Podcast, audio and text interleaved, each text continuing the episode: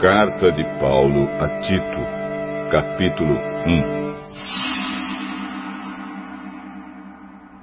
Eu, Paulo, servo de Deus e apóstolo de Jesus Cristo, escrevo esta carta.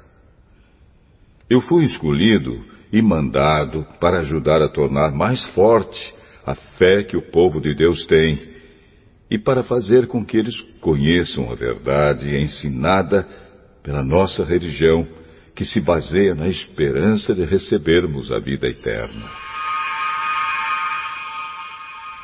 Deus, que não mente, nos prometeu essa vida antes da criação do mundo. E no tempo certo, ele a revelou na sua mensagem. Essa mensagem foi entregue a mim e eu a anuncio por ordem de Deus, o nosso Salvador. Escrevo a você, Tito, meu verdadeiro filho na fé, esta fé que é sua e minha. Que a graça e a paz de Deus, o Pai, e de Cristo Jesus, o nosso Salvador, estejam com você.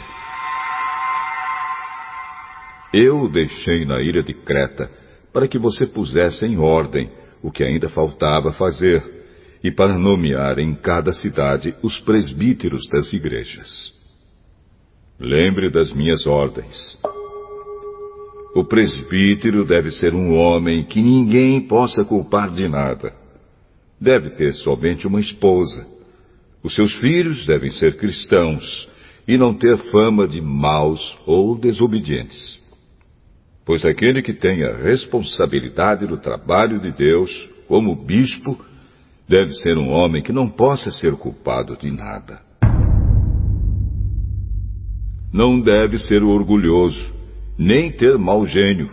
Não deve ser chegado ao vinho, nem violento, nem ganancioso. Deve estar disposto a hospedar pessoas na sua casa e deve amar o bem.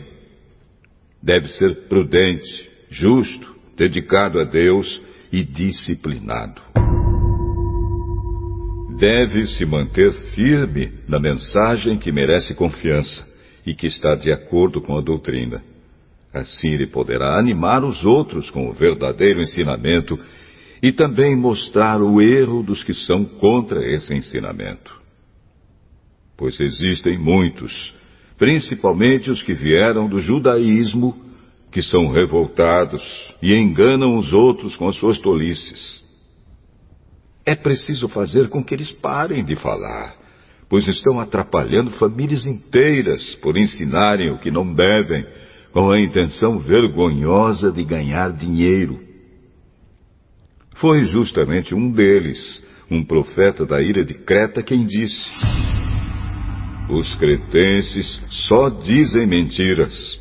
São como animais selvagens. São uns preguiçosos que só pensam em comida. E ele tinha razão quando disse isso. Portanto, você tem de repreender duramente esses falsos mestres para que sejam sadios na fé e parem de dar atenção a histórias inventadas por judeus e a ensinamentos humanos que vêm de pessoas que rejeitam a verdade. Tudo é puro para os que são puros, mas nada é puro para os impuros e descrentes pois a mente e a consciência deles estão sujas. Eles dizem que conhecem a Deus, mas o que eles fazem mostra que isso não é verdade.